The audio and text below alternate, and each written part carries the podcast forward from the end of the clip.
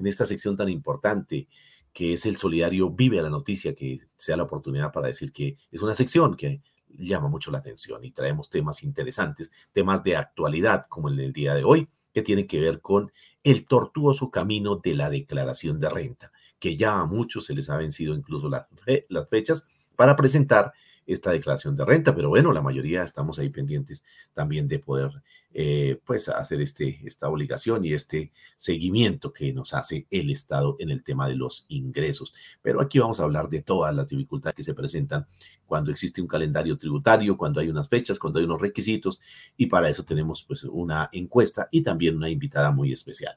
Entonces, la encuesta que ustedes nos van a ayudar a diligenciar a través de las redes sociales dice, ¿considera usted que a pesar de los controles se siguen evadiendo impuestos en Colombia? Este es el tema asociado al día de hoy de la declaración de renta. Y para aclarar muchas inquietudes, muchas dudas de nuestros seguidores, del magisterio en particular, y de todos los que tenemos que hacer declaración de renta y presentar declaración de renta y algunos también pagar declaración de renta, nos tenemos una invitada. Se trata de Sandra Rodríguez. ¿Quién es Sandra Rodríguez? Sandra Rodríguez es la contadora de nuestra cooperativa, que en estos temas financieros siempre nos está colaborando, nos ha venido colaborando y agradecemos hoy por aceptar nuestra invitación. Sandra, tenga usted muy, pero muy buenos días y bienvenida al Solidario Vive la Noticia. Buenos días, profe Miguel. Buenos días a todos los asociados. Bueno, Sandra, muchísimas gracias. La, la, persona encargada de la contabilidad allí de nuestra cooperativa y lógicamente conocedora de todos estos temas relacionados con la declaración de renta. Quisiéramos iniciar, eh, eh, Sandra, con, eh, con un pequeño, digamos, resumen que usted nos hiciera de qué es eso de la declaración de renta, qué es lo que se debe declarar en este momento para claridad de nuestros seguidores aquí en, el Solidario y que están ahí pendientes en las redes sociales. Bueno, pues la declaración de renta es un formulario, un documento que debe uno llenar ante la Administración de Impuestos y Aduanas Nacionales, donde declara todos los bienes, todas sus rentas, todas sus deudas eh, al Estado, para saber si usted está ah, obligado para contribuir em, con el Estado. Así es. es eso, si usted está obligado a pagar renta. Entonces ahí está, entonces un documento que tenemos que presentar ante la DIAN. Eh, es importante recordar eh, si todos los colombianos o quienes o los trabajadores son los que tienen que presentar la declaración de renta. Hay unos requisitos, porque no todo el mundo presenta declaración de renta. Entonces, eh, eh, eh, Sandra, si nos ayuda recordando esos topes, esas cuantías que tienen que ver los ingresos, el patrimonio, bueno, para que tenga que declarar renta. Bueno, la, se establecen unos topes cada año para los obligados a declarar renta. Para el año 2021, estos los establecen en, en VTs, que es como una unidad de valor. Entonces, si usted tiene a diciembre 31 mm, del año 2021 un patrimonio superior a 163 millones de pesos, 163, 386, usted debe declarar renta. Igual, eh, si usted em, ha tenido ingresos por 1.400 VT, que esos son 50 millones 831 mil, ingresos por todo concepto, rentas de trabajo, eh, como trabajador independiente, honorarios. Ahí cuentan todos los ingresos porque en esta parte hay confusión y la gente piensa que si yo soy asalariada, si yo no gano más de 50 millones 831 mil pesos por mi trabajo, pues no tengo que declarar renta. Pero resulta que si yo como trabajador asalariado, aparte presto un servicio o hago ventas en una actividad comercial o, o tengo otros ingresos por rentas de capital como arrendamientos, em, presto honorarios, se suman todas estas rentas. Igual también em, si yo me gano un premio, si yo me gané, eh, si yo me gané chance, si a mí me dan un beneficio, porque en, en, varias cooperativas le dan a ustedes beneficios o a nosotros como asociados nos dan un bono, nos dan un estímulo, todo eso va sumando para sus ingresos. Entonces, a veces la gente se confía que solamente son los ingresos gruesos pero no se fija en, en esos ingresos que usted tuvo adicionales, por decir, cuando usted va al costo y se gana ya un cincuentazo, todo eso es ingreso porque eso eh, es susceptible para aumentar su patrimonio. Entonces hay que tener en cuenta eso. Si usted también ha realizado consumos con tarjeta de crédito superiores a 50 millones 831 mil pesos, también se ve obligada. Ahora es saber que la DIAN tiene la información de nosotros completa. O sea, todo el mundo tiene que reportar exógena, que la información exógena es que todas las empresas y personas obligadas a reportar esta información con terceros dice qué negociaciones y qué pago les hicieron a ustedes anual en el año. Entonces ellos ya saben si usted compró un bien, si a usted le pagaron eh, un premio, si usted se ganó el chance, si usted, todo ya está reportado. Em, también em, en la parte de movimientos financieros, también está establecido los 1.400 VTs, que son los 50 millones 831 pesos. Es decir, si yo muevo mi cuenta y es lo que a veces hay que tener mucho cuidado porque hay gente que se ve obligada a declarar renta por los movimientos financieros. Eh, porque usted presta la cuenta, cosa que no se debe hacer. A veces dicen, ay, venga, es que me van a trasladar una plata, présteme su cuenta para que me consigne. Y resulta que usted hace movimientos eh, con esa cuenta de dineros que no son suyos. Entonces, todos esos movimientos, si usted, si en esos movimientos usted traslada de una cuenta que usted tiene a otra cuenta suya también, esos movimientos entre cuentas también cuentan como movimientos financieros. Y eso eh, está también establecido que son 50 millones 831 mil pesos para que usted se vea obligado a declarar renta. Cualquiera de, esos, em, de esas indicaciones lo hace a usted declarante. O sea, puede que usted no, no haya consumido 50, pero movió 50 que su patrimonio sea inferior a 136, 163 millones, pero movió una cuenta por movimientos financieros.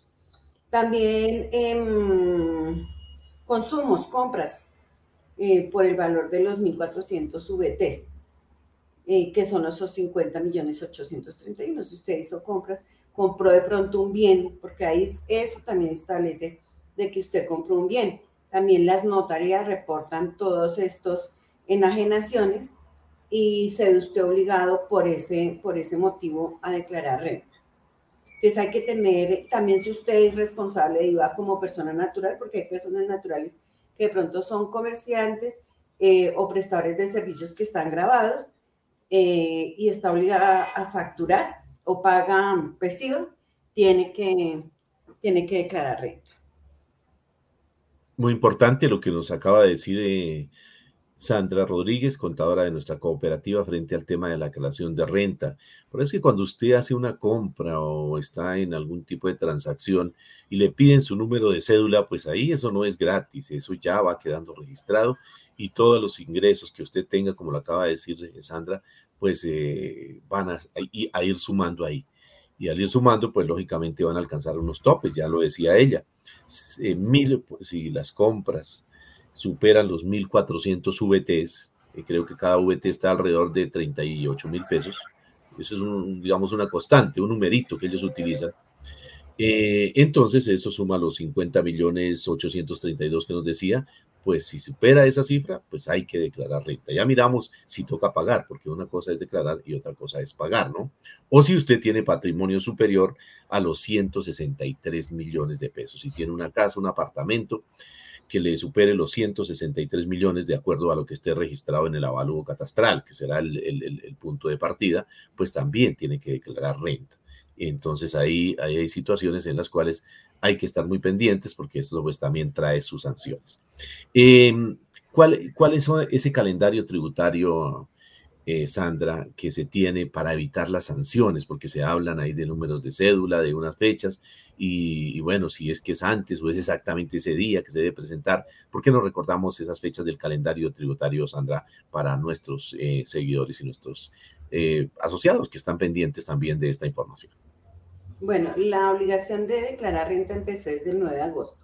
Empezó con, con, las, con las cédulas terminadas en 01 y 02 y termina el 19 de octubre con las cédulas terminadas en 99 y 00.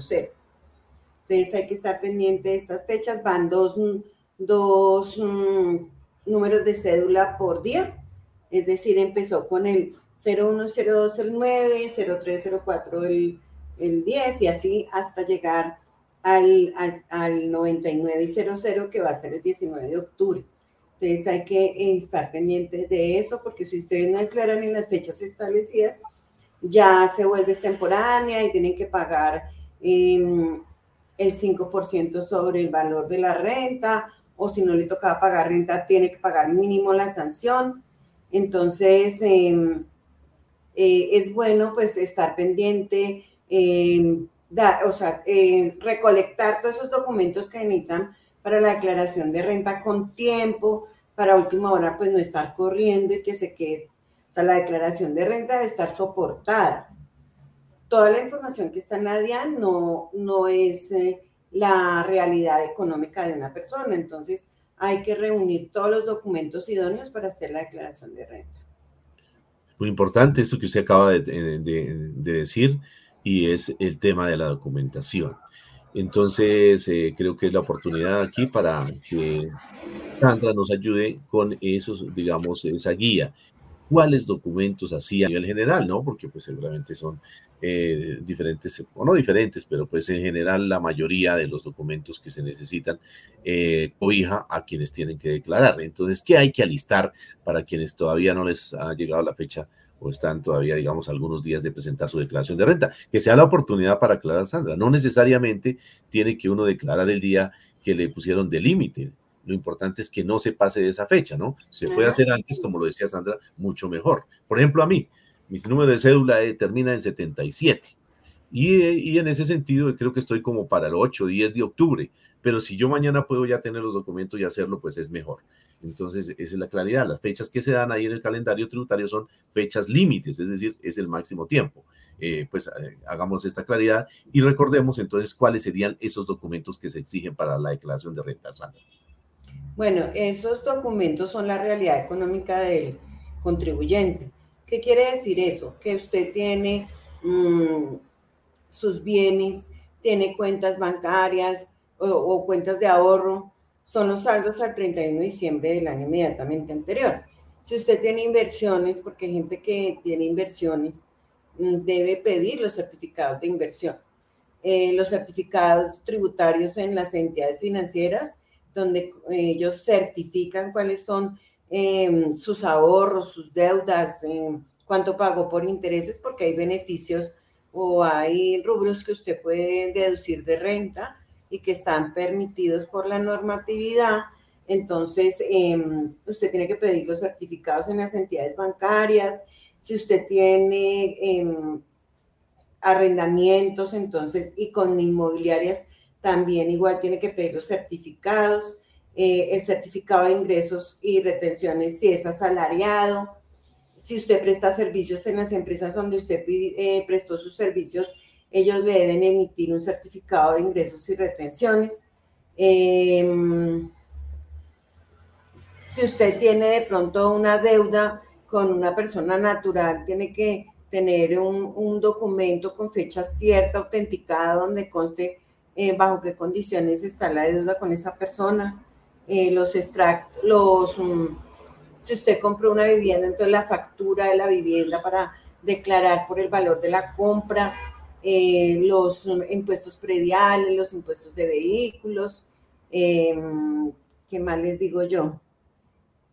Es una lista bien larguita, ¿no? O sea, ahí lo que se acaba de decir Sandra, como ustedes se dan cuenta, pues eh, hay que reunir unos documentos y es mejor hacerlo con tiempo porque a veces pues hay algunos documentos que no, no son fáciles de, pues digamos, o de pronto tienen algún tiempito de espera porque a veces las entidades bancarias, por ejemplo, no los piden de una. Y hablando de esto, Sandrita, y mientras miramos qué otros documentos hay, la cooperativa, porque muchos asociados a la cooperativa pues tienen sus deudas con la cooperativa y también recuerde que no solamente son los ingresos, sino que los egresos también hay que registrarlos allí y esto es importante, o, si te tiene algún aporte también lo, toman ellos. Entonces, eh, para, para, el certificado tanto de la mutual como de la cooperativa, ¿hay algún proceso interno que se hace o, cada uno de los asociados debe solicitarlo, eh, digamos, con tiempo? ¿Cómo es este proceso? Recordémoslo, Sandrita. Bueno, a los correos que ustedes tienen registrados en la cooperativa, les debe haber llegado un enlace donde ustedes pueden descargar eh, su certificado de, de, aportes y crédito.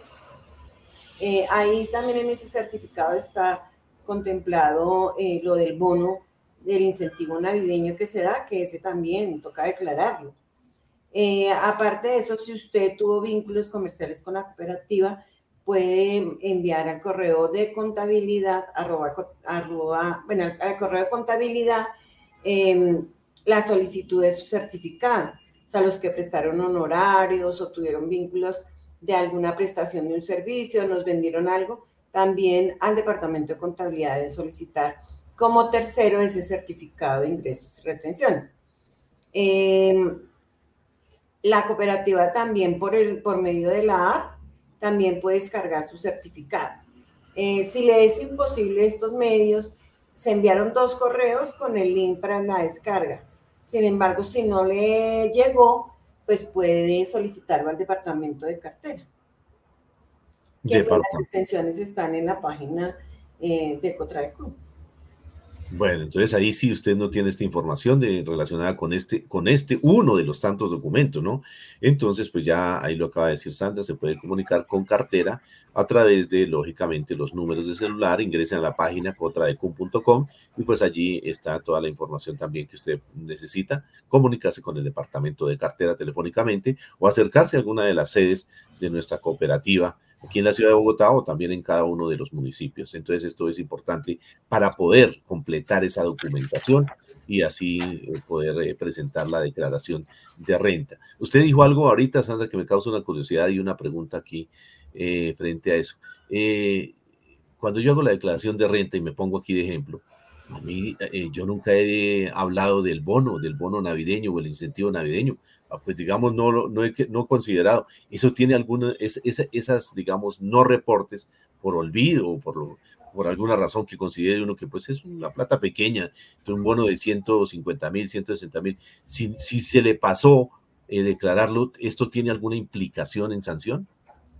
Claro, profe, porque pues si usted eh, pensó que no estaba obligado a declarar por 170 mil pesos, no tuvo en cuenta el bono y no declaró, hay gente que la DIAN le ha, enviado un correo de invitación para que declare porque está omiso. Em, para eso existe la, información exógena en la DIAN que muchos de nosotros, los contadores, podemos consultar y nos sirve de guía para mirar qué o qué terceros nos reportaron y qué nos reportaron. Entonces, por eso es importante que ustedes, todo, todo lo que usted le ingrese son ingresos. O sea, si usted se ganó un premio, lo que yo les comentaba, si a usted le dieron un cincuentazo en el éxito, la gente dice, no, pero, pero es que eso enriquece su pecunio. Entonces, o sirve para un beneficio suyo. Entonces, esas cosas toca declararlas. Entonces, hay que tener cuidado. La DIAN pueda que no lo requiera, porque usted no lo declaró el año inmediatamente anterior y declaró renta. Pero si usted está obligado por esos 170 mil pesos a declarar renta y no lo hizo, se entiende como omiso. Entonces, tienen que revisar esto.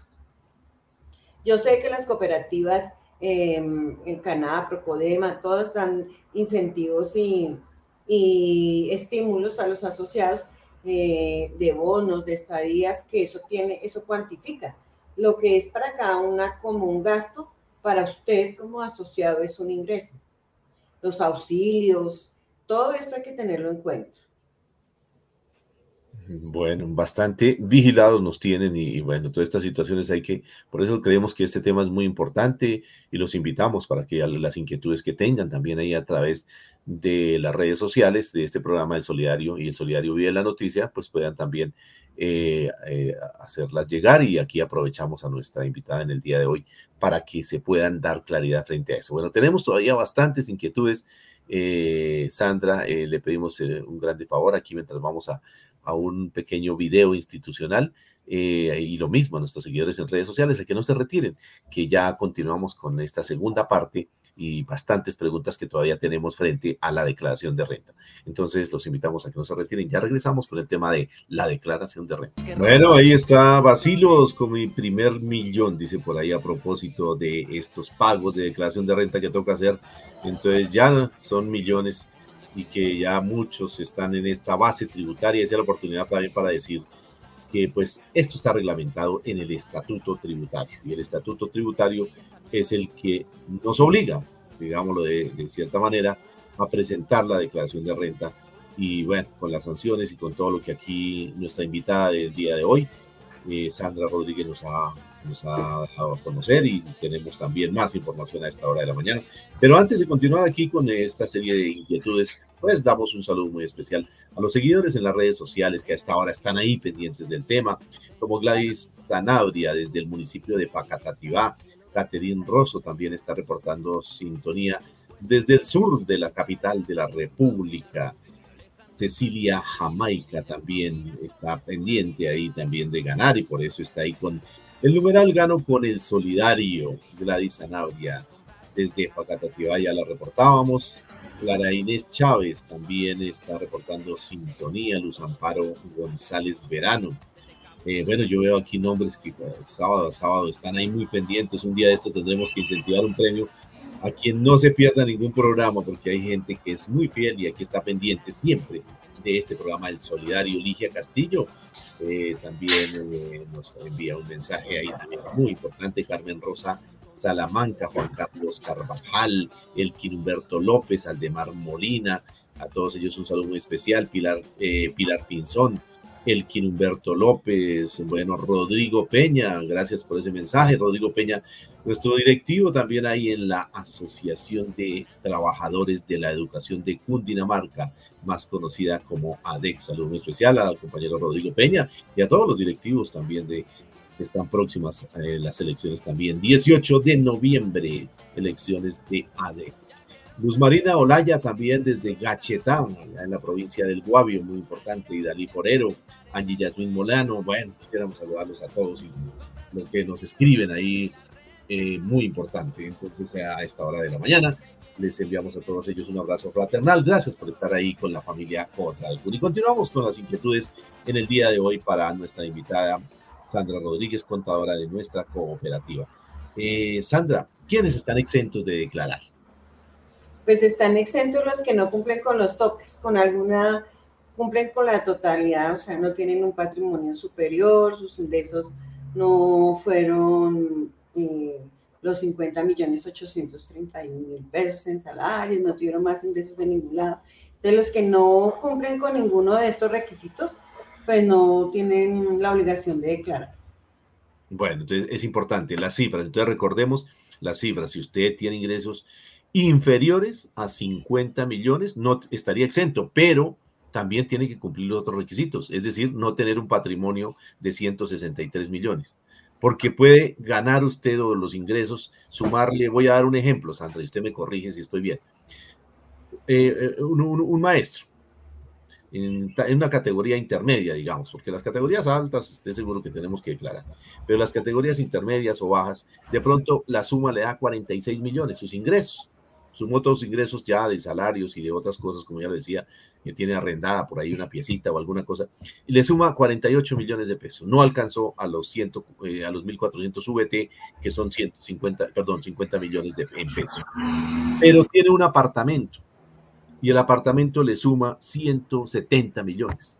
Entonces, así sus ingresos no alcancen a los 50 millones, pero el patrimonio le supera los 163. Con ese solo hecho ya tendría que declarar. ¿Estoy bien, Sandra? Sí, señor.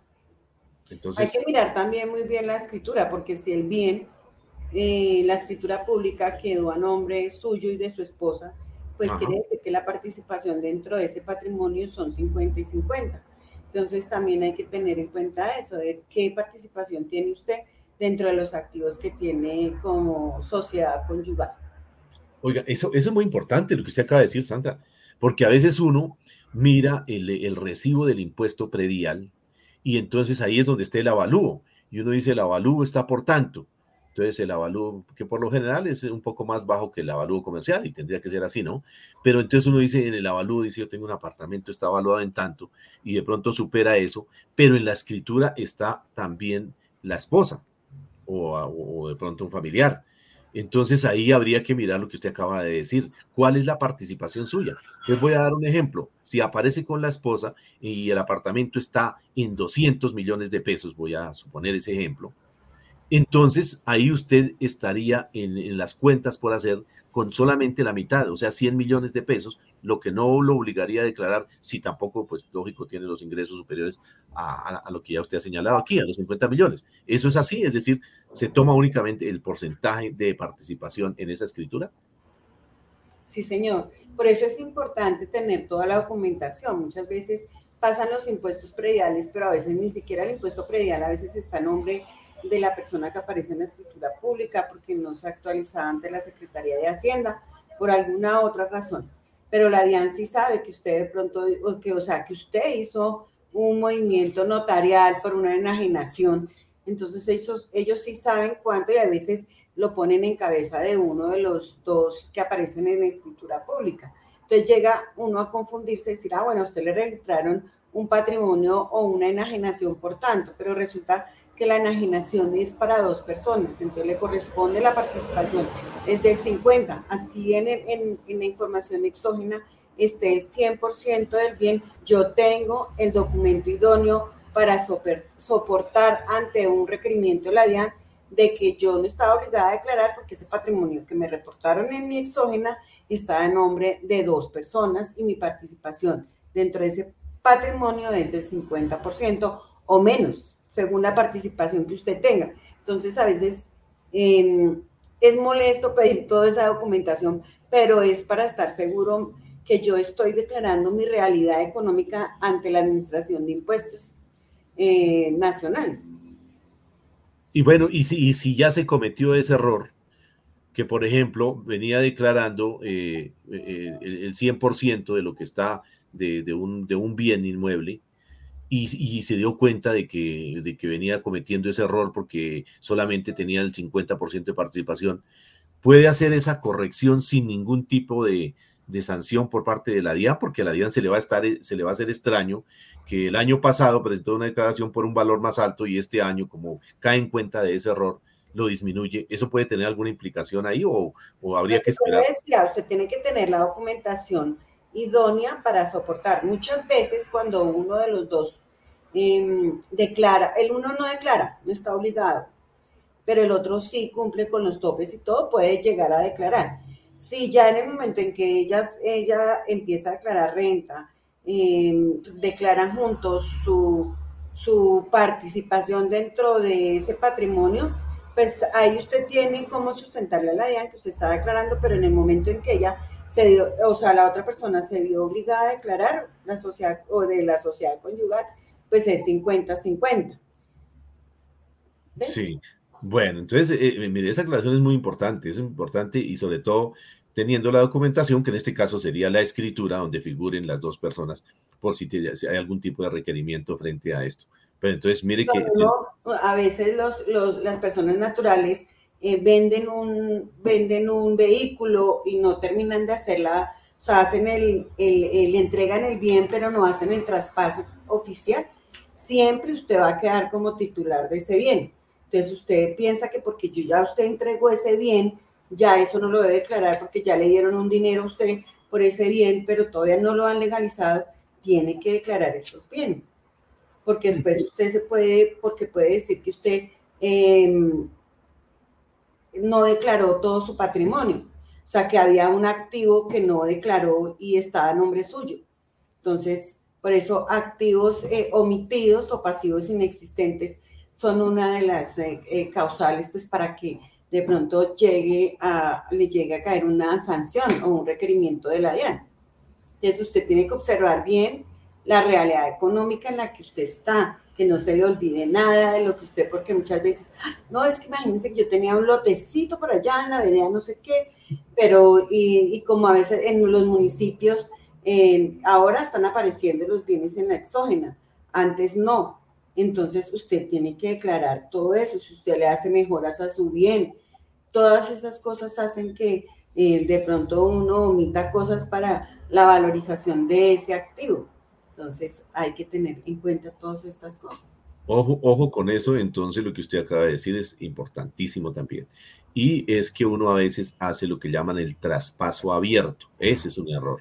Ese es un error porque queda a nombre suyo y ya cree que no necesita declararlo, pero la DIAN sí le dice que eso todavía es suyo y sin, sin tener ya el, vehículo, como en este caso estamos poniendo ese ejemplo. Usted ha dicho una palabra que quisiera que nos la aclarara aquí porque es una palabra técnica y dice que aparece en la exógena. ¿Por qué no ampliamos un poquito esta información de la palabra exógena? ¿A qué hace referencia? ¿Eso, eso qué es? Digamos, porque aquí pues no tenemos la, la, la fundamentación técnica en, en, contabilidad de esa palabrita y creemos que cualquier aprendizaje aquí nos va a ayudar mucho a que la declaración de renta nos quede bien. Bueno, la, información exógena es la obligación que tienen todas las personas jurídicas y las personas naturales que están obligadas a, a remitir información ante la DIAN de todas las transacciones que hicieron con terceros. Yo, nosotros como cooperativa tenemos que reportar todos los movimientos financieros de los terceros a la DIAN. Eh, en este momento existen unos topes para algunos reportes porque se informa todo lo que son abonos en cuentas por pagos eh, a todas las personas y personas naturales y jurídicas con las cuales nosotros tuvimos una, un vínculo comercial. Entonces nosotros reportamos el pago de los honorarios, arriendos, eh, eh, también reportamos los CRE, las obligaciones que usted tiene, sus aportes. Si nosotros le entregamos un bono, lo tenemos que reportar. Si le dimos un auxilio, también lo tenemos que reportar todos los beneficios que no sé si usted ganó un premio, tenemos que reportarlo, porque pues, o sea, la contabilidad, eh, o sea, está aquí, débitos y créditos, todo lo que tiene la cooperativa, lo que entrega es transparente, entonces todas esas cosas que yo le entrego a los asociados como beneficio son un gasto para mi cooperativa y son un ingreso para cada uno de sus asociados. Entonces, eh, yo tengo que entregar anualmente esa información ante la DIAN. Entonces, esa es la información que cuando ustedes entran, mmm, todo el mundo ya eh, prácticamente tiene RUT, porque para cualquier negociación que usted haga o algo le exigen que usted debe estar inscrito ante, ante la DIAN. Entonces, usted se inscribe ante la DIAN y la DIAN ha, ha, ha permitido que estos, um, estos cumplimientos sean más amigables, ya usted puede sacar el RUT nomás con ingresando a la página de la DIAN eh, entonces saca su root, entonces ya la DIAN yo tengo que reportar y todas mis transacciones tienen que ser con personas que tengan un root, porque en la DIAN ya yo se lo reporto. Bueno, entonces en resumen, esa información exógena de que hablamos es lo que a uno le reportan otras entidades que tienen que ver con algún ingreso. Entonces, eh, pues así. Ahí como... reportan notarías, reportan los bancos, eh, todo el mundo está reportando, ante, la DIAN ya sabe toda su situación económica. ¿Cuánto tiene usted y cuánto debe usted? Bueno, entonces mire que eso pues nada, como dice, nada podemos ocultar porque nos tienen, como lo dije al comienzo, nos tienen bien vigilados y bueno, no cumplir pues trae sus sanciones. Eh, bueno, ojalá pues esos impuestos que se pagan pues se repercutan en el bienestar también de, de otras, eh, de otras situaciones, como la salud, la educación, porque a veces uno también se abstiene de toda esta situación o dice, ah, pero es una plata que se van a robar como venía pasando con los gobiernos pasados, entonces esa situación, bueno, ahorita con este cambio creemos que las cosas pueden cambiar, tenemos esa expectativa. Eh, Sandra, necesariamente declarar significa también pagar o cómo le explicamos esas excepciones a, a, nuestros seguidores aquí en las redes sociales? Declarar no siempre tiene la obligación de pagar. ¿Por qué? Porque el pago se da por las rentas que usted tuvo. O sea, como el excedente entre lo que de lo que usted tiene y lo que usted eh, pudo deducir de esa renta.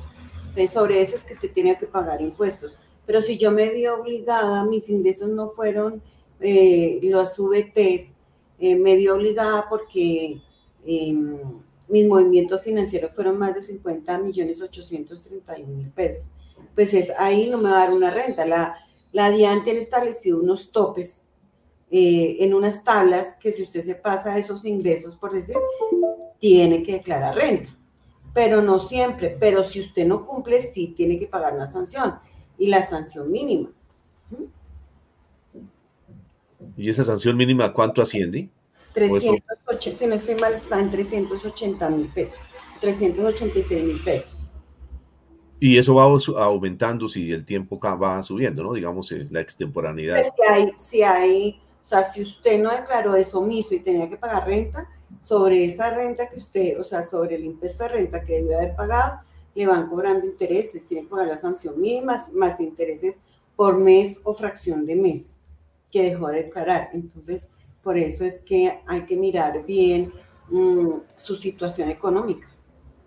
Por eso el tema del día de hoy se llama la tortuoso, el tortuoso camino de la declaración de renta, porque sí tiene sus dificultades. Eh, bueno, y, en el tema, cuando hay eh, el tema de las, de las eh, excepciones, hay algunas situaciones que, que es importante que miremos frente a, por ejemplo, donaciones que se hacen a fundaciones, a ONGs. Esto baja el monto de, monto de la declaración de renta, pero también aprovecho la pregunta para decir, cuando se tiene un crédito de vivienda eh, o otras situaciones, hijos discapacitados, o acá, esas situaciones no ayudan para bajar los montos en la declaración de renta. Sí, usted tiene... Em, la renta, cuando usted, usted declara sus ingresos, y hay ingresos que no son ingresos que constituyen renta, tiene deducciones y exenciones. Entonces, claro que esas exenciones no deben superar el 40%, pero hay otras que no tienen tope. Es decir, usted puede deducir de renta los intereses pagados por em, pago de créditos hipotecarios. Entonces, em, usted se puede deducir eso por dependientes, ya sea hijos discapacitados o hijos que dependan económicamente de usted eh, hasta los 18 mm, años, 23 años, siempre y cuando dependan de usted. Sus padres también tiene el 10% sobre el, ingreso de deducción eh, y unas VTs que están establecidas que no deben superar, mm, se puede deducir. También se puede deducir el 50% del pago del GMF Em, ¿El qué? Perdón, Sandrita, ¿el qué? No le el gravamen a los movimientos financieros que usted paga por cada transacción que usted hace bancaria, usted paga un GMF, el 4 por mil. Ya. Ah. De eso, entonces en, los certificados tributarios, ellos le certifican cuánto eh, tuvo usted de pagos de GMF y usted se puede deducir el 50% de ese pago de GMF. En la parte de las donaciones, las donaciones son descuentos tributarios. Esto es más, claro que ahí en las, en las, en las donaciones solo se puede decir el 25%. O sea, beneficiar, porque ese es un beneficio tributario que va eh, ya a disminuir la renta, pero ya después de depurarla, ¿sí? Eh, pero esas donaciones tienen que ser a entidades sin ánimo de lucro, que usted tenga su certificación de la donación, a ONGs y todo eso, pero siempre y cuando sean entidades constituidas eh, para estos fines eh, y que estén certificadas. Como por ejemplo la fundación de nuestra cooperativa, la Fundación Cotraecún. Sí. Vale, bueno, entonces mire que es una salida también para bajar montos de eso. Y ya que usted, ya que estamos hablando de las exenciones, eh, a los maestros también, hablo porque la mayoría de nuestros seguidores estamos en el gremio del magisterio, eh, cuando nos pagan, eh, digamos, una prima eh, y se une con el, con el salario y llega a ciertos topes, nos, nos descuentan la retención en la fuente. Ese tema de la retención en la fuente la debe tener en cuenta al momento de, de la declaración como para bajar montos, porque ya es un pago anticipado, tengo entendido. ¿Sí es así? la retención en la fuente es un pago anticipado de su renta. Entonces, todas esas retenciones que usted le hacen por salarios, por honorarios, por todo eso va sumando. Entonces, en el momento en que usted le dé el impuesto de renta, se va a deducir ese anticipo que usted ya había dado. Entonces, muchas veces no golpea y a veces usted puede hacer pedir de pronto a donde usted preste servicios o esto, súbame en el tope o súbame en un poquito más de porcentaje en la retención en la fuente. ¿Para qué? Para que en el momento en que usted tenga que declarar renta, no le quede tan pesado. No es igual que usted ya tenga un anticipo de ese pago de, renta de 3 millones, por decir, a no tener que sacar eso más los 3 millones de pesos para pagar la, el impuesto de renta, ¿sí? Entonces, eh, eso es un anticipo, eso no es un impuesto, es un anticipo al impuesto de renta. Entonces, todas esas retenciones a nosotros nos sirven. Retenciones por los rendimientos financieros, que también cuando ustedes tienen CDTs también, cuando son ciertos montos, también les hacen retención en la fuente. Entonces, para eso son todos esos certificados, para poder mirar qué nos podemos deducir.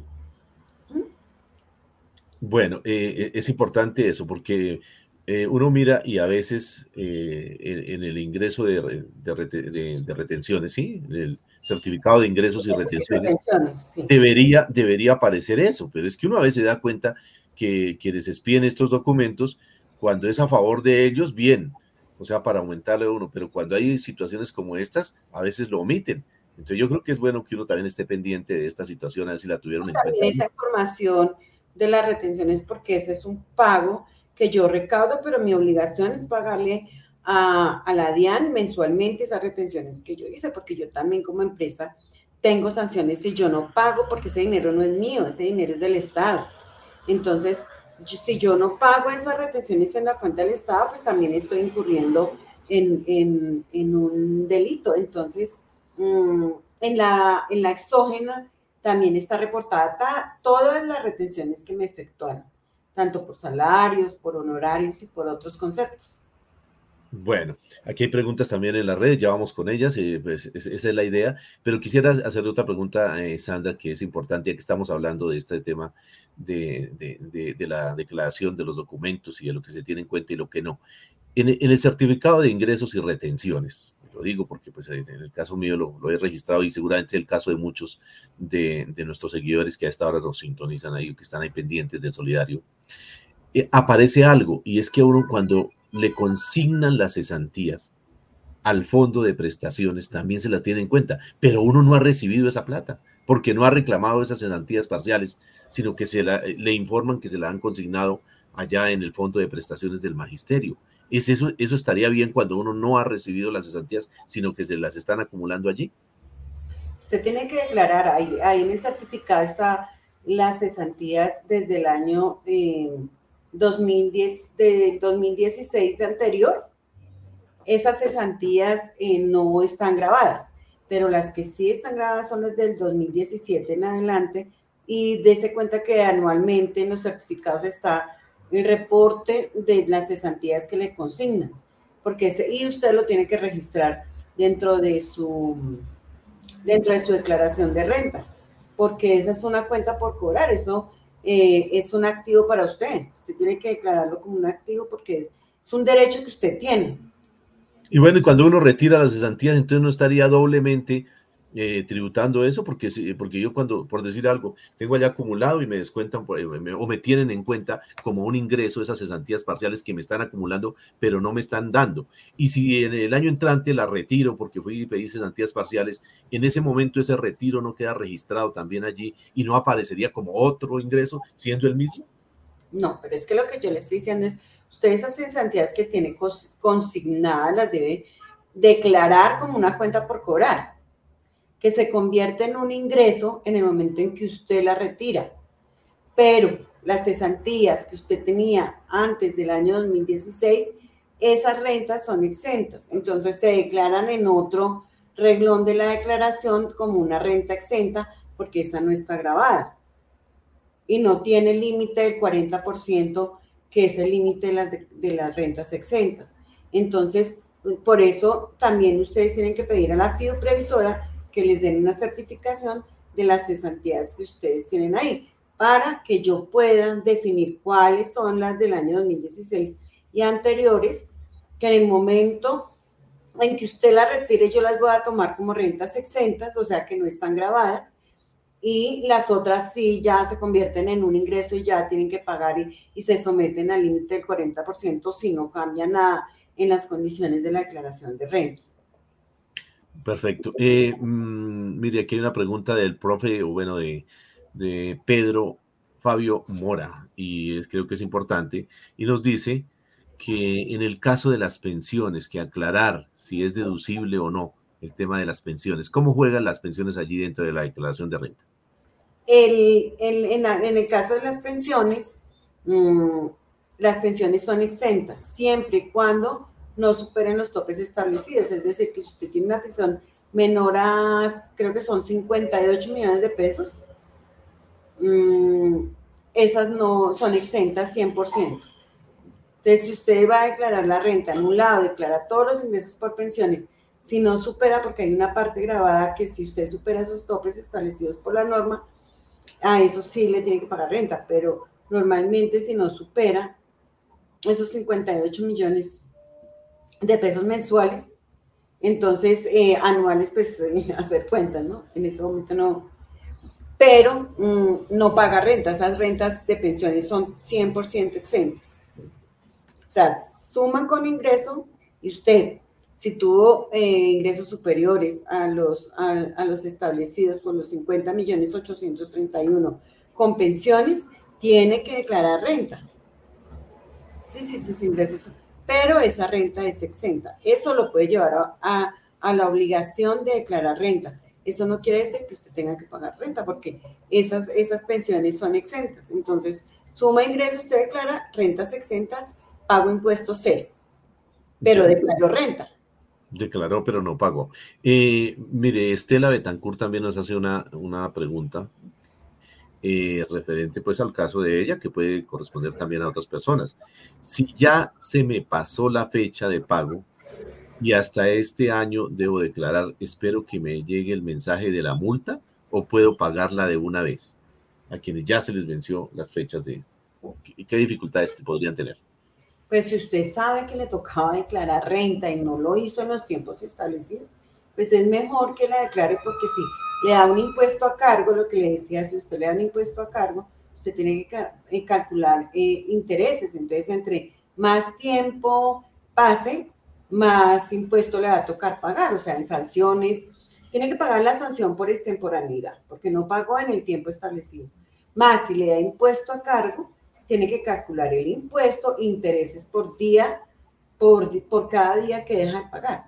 Entonces, si usted va sumando, esa deuda con el Estado le va creciendo. Entonces, si usted sabe que le tocaba declarar y no lo hizo, hágalo. Hágalo tan pronto se dé cuenta que le tocaba declarar. Si usted realmente no, no contempló algunas cosas, si le llega el mensaje de la DIAN, la DIAN lo está invitando a que a que usted mire su situación económica, haga, haga su declaración de renta, pague su sanción, pague su impuesto. Ya si usted hace caso omiso, ya la DIAN por oficio la puede notificar y ahí sí, pues las sanciones, el porcentaje de sanciones puede aumentar, aumentará. Entonces, eso es mejor que, que si usted sabe que le toca declarar, lo haga. Bueno, son las 10 de la mañana, 58 minutos, se nos acaba ya el tiempo. Aquí Carmen Rosa dice que complique y eso lleva a esta pregunta. ¿Necesariamente toca pagarle a un contador para presentar la declaración de renta? Pues no, no, no es obligación pagarle a un contador, pero igual tienen que mirar que la persona que le haga su declaración de renta sea una persona que tenga el conocimiento e interpretación de las normas, que lo pueda hacer más mm, de pronto más confiado con una persona que ha estudiado, porque es idónea dentro de la parte impositiva y tributaria del Estado, a una persona que de pronto no interprete bien la norma. Eso ya corre por cuenta y riesgo suyo. Bueno, entonces importantes aclaraciones. Mire, eh, una última pregunta antes de irnos es que también a los empleados públicos antes del 31 de julio nos tocó realizar un proceso allá en el, en el, en el, en el CIGEP y en Bogotá, el, CIDEAP, o sea, como, como si fuera otro tipo de declaración de renta previa. Eh, ¿Qué relación hay ahí con estos informes que hay que dar previamente? Uno se complementa con el otro o de pronto uno sirve para que, para que el otro eh, quede incompleto o algo así por el estilo, porque allí la información pues eh, también va para la DIAN. ¿Qué, qué, qué función cumplen esas, esas dos plataformas, lo que es el CIGEP especialmente? bueno, La información de bienes y rentas que usted declara, usted tiene que, usted hace esa declaración bajo gravedad de juramento. Entonces usted está diciendo que sus bienes eh, y rentas son estas. Eso debe estar congruente con la declaración de renta, porque pues con todo el boom que hay de, del sistema de riesgo, entonces ahí es donde miran si usted de pronto eh, se está enriqueciendo de una manera ilícita, si usted está más que su, si sus rentas son tanto, porque su patrimonio le está creciendo tanto. Entonces es ahí donde se pueden evidenciar em, el riesgo lavado de activos y todas estas cosas. Entonces ustedes mm, eh, tienen que ser congruentes con lo que declaran en su declaración de renta, porque ahí están también declarando sus bienes y rentas, todo lo que a usted ingresa, tanto en salarios, honorarios, todo eso. Eso tiene que ser congruente con el formato que ustedes pasan allá, el formulario de ingresos y rentas, porque ahí ustedes les pueden decir, no, usted está omitiéndome a mí y yo lo estoy vigilando para mirar cómo es su comportamiento, si, usted, si su patrimonio está creciendo acorde a sus ingresos o de dónde está obteniendo esas rentas o esos capitales que usted está declarando en, renta y no me está declarando a mí como servidor público eh, eh, al Estado. Bueno, entonces creo que han sido muy importantes estas eh, informaciones, aclaraciones. Seguramente quedarán todavía muchas eh, por resolver, pero bueno, aquí ya se nos acabó el tiempo. Eh, hay una pregunta aquí eh, que dice si, las jornadas de integración también serán por internet. Bueno, entonces aclarar, ¿no? Que las jornadas de integración que va a iniciar nuestra cooperativa después de esta pandemia y de toda esta situación, pues nuevamente volverán a la presencialidad porque pues es eh, complicado, ¿no? Disfrutar de, un almuercito virtualmente, ¿no? Entonces, esto van a ser presenciales, las, eh, las actividades de integración que se inician ahorita en el mes de septiembre, así que los invitamos a que participen de ellas y serían, yo diría que las integraciones del reencuentro, ¿no? Bueno, son las 11 de la mañana, un minuto. Aquí nos hemos pasado. Agradecemos a, Sandra Rodríguez, nuestra contadora de la cooperativa, por toda la eh, información, aclaración que nos ha dado en el día de hoy. Excelente. Y muchísimas gracias, Sandra. Y pues este es micrófono siempre. gracias a ustedes por la invitación, a los eh, asociados por escucharme. Ojalá haya resuelto algunas dudas que ustedes tengan. Acá estamos prestos a ayudarles a ustedes. Ustedes pueden escribir al correo de contabilidad. Eh, pidiendo eh, o solicitando sus certificados si han tenido vínculos comerciales con nosotros. También nos pueden llamar, si en algo les podemos colaborar, ahí estamos prestos eh, a colaborarles. Entonces, eh, espero les haya servido de algo pues esta charla muchísimo, muchísimo y valiosa toda la información que nos ha traído hoy eh, Sandra. Muchísimas gracias. Y a todos nuestros seguidores que estuvieron ahí pendientes de este programa también, muchísimas gracias. Enviamos un saludo también a todos los maestros, maestras asociados a nuestra cooperativa que están allá en este gran eh, evento de cultura en el municipio de Guaduas. Un abrazo para todos allá no pudimos tener reporte, pero bueno, ya más adelante daremos información de lo que haya sucedido allá. Y para todos, desearles un feliz fin de semana y síganse cuidando. Muchísimas gracias y un abrazo de la familia Contra de para todos ustedes.